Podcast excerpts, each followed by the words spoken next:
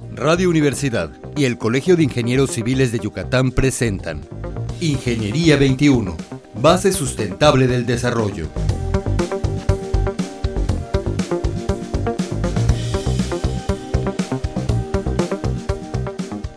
Muy buenos días, estimados radioescuchas. Bienvenidos nuevamente a su programa Ingeniería 21. Eh, la semana pasada estuvimos hablando del agua y nos permitimos invitar nuevamente a nuestro amigo, el ingeniero Jorge Alfonso López González. Buenos días otra vez, ingeniero, ¿cómo está? Bien, bien. Pues hablamos mucho del agua embotellada, de la calidad, de los minerales, pero creo que terminamos diciendo que el agua en Yucatán es un poquito diferente, ¿verdad? Y no sé si quiere empezar comentándonos si el agua embotellada es una garantía de calidad. Y entramos luego al tema. Efectivamente. Bueno, vamos a platicar sobre este tema tan interesante como es el agua embotellada. Eh, pues hablando con claridad, el agua embotellada no es garantía de, calidad. Eh, eso refiriéndose a, la mayor parte de las marcas comerciales que se venden en México. Es verdad que muchas de ellas no contienen bacterias y otros elementos nocivos para la salud porque han utilizado un método de purificación que elimina todas las bacterias, pero también el problema es que elimina todas, todos los minerales. Eh, son esenciales, ¿no? Y se convierten en un producto que solo hidrata y nada más, nada más. No te da ningún beneficio más. Se comercializan utilizando slogans publicitarios que en resumen dicen que venden agua 100% eh, pura. Y si así fuera, esa agua sería magnífica, pero para laboratorio, ya lo habíamos comentado. Claro, lo comentamos la vez pasada, sí. Más no para la salud del consumidor. Cheque las etiquetas del agua que tenga más cercana o la que más consuma y tiene cero todo. Cero en todo. cero en nutrientes, cero en, en, en, calcio, cero en magnesio. Bueno, es más, no menciona ni el calcio ni el magnesio porque no tiene nada. Porque no hay nada. Pero sí este, ponen cero en sodio. Eh, y otro tipo de y otro tipo de minerales que por lo general el agua no debe de, de tener pero con confianza cheque usted la botella que normalmente consume y la va a ver en ceros Cero de Cero todo. Es, es agua libre de todo. libre de todo. Y en el mundo, bueno, ya, ya comentó, ¿no? ¿Qué está sucediendo con esto? ¿Qué está pasando? Comentamos un poquito que lo están remineralizando. Eh, ¿Usted cree que llegue esa tendencia a México y que Yucatán lo necesite? Yo asistí a un foro internacional, un simposium sobre calcio y magnesio que hubo en Baltimore, en Estados Unidos, 2006, que fue el primer momento en el cual eh, empezamos a platicar sobre esto del, del, agua potable y del agua embotellada sin minerales. Okay. Empezamos a platicar porque ya habían pasado del 80 a los años 2000, ya habían pasado algunos años y se habían empezado a notar el aumento de enfermedades en relación con el calcio y el magnesio del agua. Y yo fui compañero de pupitre, por decirlo de alguna manera, en ese simposio de un doctor de Taiwán que hizo un análisis muy ah, amplio. Y el doctor eh, estudió cerca de 10.000 casos de muertes que habían sucedido en la isla de Taiwán y la gran mayoría de ellos estaban asociados con las enfermedades que son fácilmente eh, prevenibles por el consumo de calcio y el consumo de magnesio, ¿no? Y entonces él presentó esa, ese estudio. Ese estudio fue, ese fue uno de los que me parecieron los más atractivos. Y hubo un montón de, estudios más que se presentaron en esa ocasión y todos hablaban acerca de la carencia del calcio y del magnesio que estaba provocando ya daños a nivel mundial. Posterior a eso, el mundo empezó a cambiar en cuanto a, a la remineralización de las aguas algunos sistemas de agua potable como el de Barcelona en España, eh, algunos de Francia, dijeron, bueno, pues al menos una parte del agua que le, que le damos a la comunidad hay que remineralizarla. Y, eh, y, y, luego después también hubo un movimiento y cambiaron y ahora las aguas embotelladas que se venden en la Unión Europea tienen que estar remineralizadas. Tienen que tener minerales. Tienen que estar, eh, digamos que el mejor porcentaje de minerales que, que piden es 150 miligramos por litro de calcio y 50 miligramos por litro de, magnesio. Es el estándar de la, de la Unión Europea. Y la Organización Mundial de la Salud también puso su estándar un poquito más bajo, 100 de cloro, de, calcio, perdón, y 30 de, magnesio. Eh, en México, pues, si uno entra a internet y revisa toda la, legislación que hay acerca de las aguas embotelladas, de las aguas purificadas, de las aguas para hielo y todo, pues hay un montón de, de información pero precisamente por el punto de remineralización del lago aún no hay la obligatoriedad. Ah, ok. todavía no hemos entrado en eso. Todavía no hemos entrado en ese, en ese punto. Y bueno, tal vez es un poquito coloquial la pregunta, pero siempre hemos pensado en Yucatán sobre que nuestra agua tiene mucho calcio, ¿no? Efectivamente. Entonces, ¿para qué se lo quitamos? Eh, esa, esa es una de las preguntas que, que, siempre nos, nos, hacemos, ¿no? Sobre todo los que estamos inmersos en el asunto del, del, agua, ¿no? Eh, ¿Qué pasa con el acuífero de la península de Yucatán? Pues el acuífero, pues es, eh, ¿cómo se formó? Se formó por una cantidad de, de, minerales, pero asociadas con que la península de Yucatán era fondo marino y había una gran cantidad de, de, coral, arrecifes de coral. Al retirarse el, el mar y darle el sol al arrecife, pues prácticamente mueren todos, son seres vivos.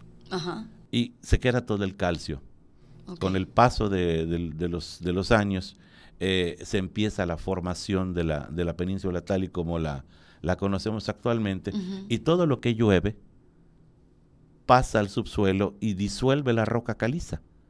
Y ahí tenemos... Y saca el, calcio de la saca el calcio, exactamente, saca el calcio de la, de la roca que, que yace a pues en algunos casos a cuatro metros de profundidad, en algunos, en el caso de Mérida, pues estamos entre siete y ocho metros de profundidad el agua, ¿no? Entonces, si no movemos el agua, los análisis los han hecho gente de la Universidad de Yucatán desde hace varios años para acá, confiables todos esos análisis, y se tiene que el agua eh, del subsuelo tiene estándares como entre 180, 200 de calcio en miligramos por litro y tiene como 70 de, magnesio, pero esa es agua que no está en movimiento. Es un agua que, está sentada. exacto. Está sentada, se toma un análisis y se, y se saca cuánto de calcio tiene, cuánto de magnesio. Es en promedio, ¿no? Porque realmente eh, en temporada de lluvia y en temporada de, de estiaje, de sequía, varían esos estándares. Ahora, el agua que tenemos ofrecida en la ciudad a través de las tuberías del organismo operador del agua potable, eh, pues como se mueve toda el agua y las extrae a través de, equipos de bombeo, entonces hay un aumento de 280 aproximadamente miligramos por litro de calcio y unos 70, eh, 80 de, magnesio, ¿no? Desde luego estamos abajo de la del estándar mundial que, que dice la Organización Mundial de la Salud, que la suma de los elementos eh, minerales no deben de exceder de 500 miligramos eh, por litro. O sea que estamos dentro de, estamos dentro de la, la norma, ¿no? Estamos dentro de la norma, aunque si queremos obtener un agua con el estándar, eh, digamos, mejor, mejorado, pues podemos hacer esa combinación en tanto la legislación mexicana ajusta esta situación y, la pone en el contexto como, como debiera de ser, ¿no? De que el agua eh, embotellada esté remineralizada. Vamos a, ponerlo en contexto real, ¿no? Si pagamos tanto por el, por el agua embotellada, pues al menos que sea de buena calidad. Un litro de, de agua potable no tiene precio, es menos de un centavo. Pero un litro de agua embotellada, digamos, de garrafón, pues puede estar entre los 50 centavos a, un peso. Pero si nos vamos al agua embotellada, en botellas más pequeñas, pues podemos hablar de 10 pesos el litro. Entonces, ¿cuánto nos podemos ahorrar solamente con eso?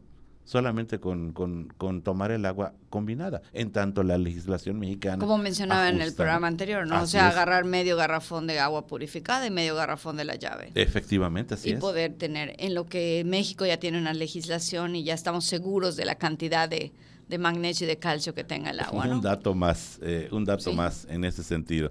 Eh, nosotros en México, ya ve que tenemos eh, primeros lugares en donde no debiéramos, ¿no? En donde no debiéramos. Y somos eh, entre los tres eh, principales países consumidores de refrescos embotellados y de aguas embotelladas. Y una familia mexicana consume en promedio como 90 garrafones de 19 litros al año. ¿De veras? Al año. O sea, e, e, es un promedio. Sí, claro. Es un promedio de 90 garrafones y somos de los principales países del mundo que consumen el agua embotellada. O sea que la mercadotecnia funciona ha hecho muy su bien trabajo. en México. Sí, en México funciona mejor que en otros países. Exactamente. Bueno, pues este, creo que los radioescuchas ya nos quedó muy claro, y a, a mí también, que es importante la calidad del agua, sobre todo que tenemos un agua de calidad en la, en la región, ¿no? Con los minerales necesarios. Y que combinarla pues sería una de las opciones que no solamente son saludables, sino también son de ahorro para la familia, ¿no? si lo pensamos en ese sentido. Así es, y nos recomiendan que tomemos una aspirina. ¿Para que para licuar la sangre, que para evitar este... pues ¿por qué no tomar el agua potable eh, normal como están? Y podemos hacer esa combinación. No pasa absolutamente nada y sí mejoramos. Sí, creo que la gente se ha vuelto un poco miedosa en cuanto al agua del, de la llave, pero creo que quedó muy claro la vez pasada que no es el agua de la llave, sino cómo la usamos en la casa, ¿no? Que pasa por una cisterna, pasa por un tinaco y no tenemos ese esa costumbre de dar un mantenimiento actual, porque cada cuándo se deberían de mantener pues, estos tinacos y cisternas. Mínimo una vez cada seis meses eh, el lavado completo de, de, los recipientes como son cisterna y tinaco y luego mantenerlos completamente bien, bien cerrados. cerrados. Porque cuántas veces pasa uno por, por algún fraccionamiento y ve un montón de tinacos sin tapa. Pues pues ya no sabes ni qué hay, si el pajarito pasó, si, Así si pasó el mosquito. O sea, muy lejanos a la limpieza. Muy lejanos a, la, al agua pura, ¿no? A la higiene. Pues ingeniero, muchísimas gracias. El agua entonces es un asunto de vital importancia, yo creo, y creo que tocó muchos temas. Pues es un asunto de salud pública. Es un asunto de salud pública. ¿Podríamos aclarar un poquito qué entendemos por salud pública para nuestros radioescuchas? Pues eh, realmente la salud pública eh, pudiera estar en manos del Estado, pero eh, nosotros todos somos partícipes de esto. O sea, no podemos dejarle una tarea solo al Estado. El Estado puede cumplir su parte dando el agua potable, pero también debe cumplir su parte legislando para que si hay un producto que se vende en la calle a nivel comercial, que ese producto sea de muy buena calidad. Pues como, como, como repetimos, si se paga tanto, pues que sea de buena calidad al menos, ¿no? Siempre nos vivimos cuidando de comer lo mejor, que, que eh, los vegetales y que estén limpios y que todo eso, pero se nos olvida que el agua es 70% de eso somos nosotros. Entonces, si no hidratamos el, el, el cuerpo adecuadamente y con un agua de buena calidad, pues estamos jugando en nuestra contra.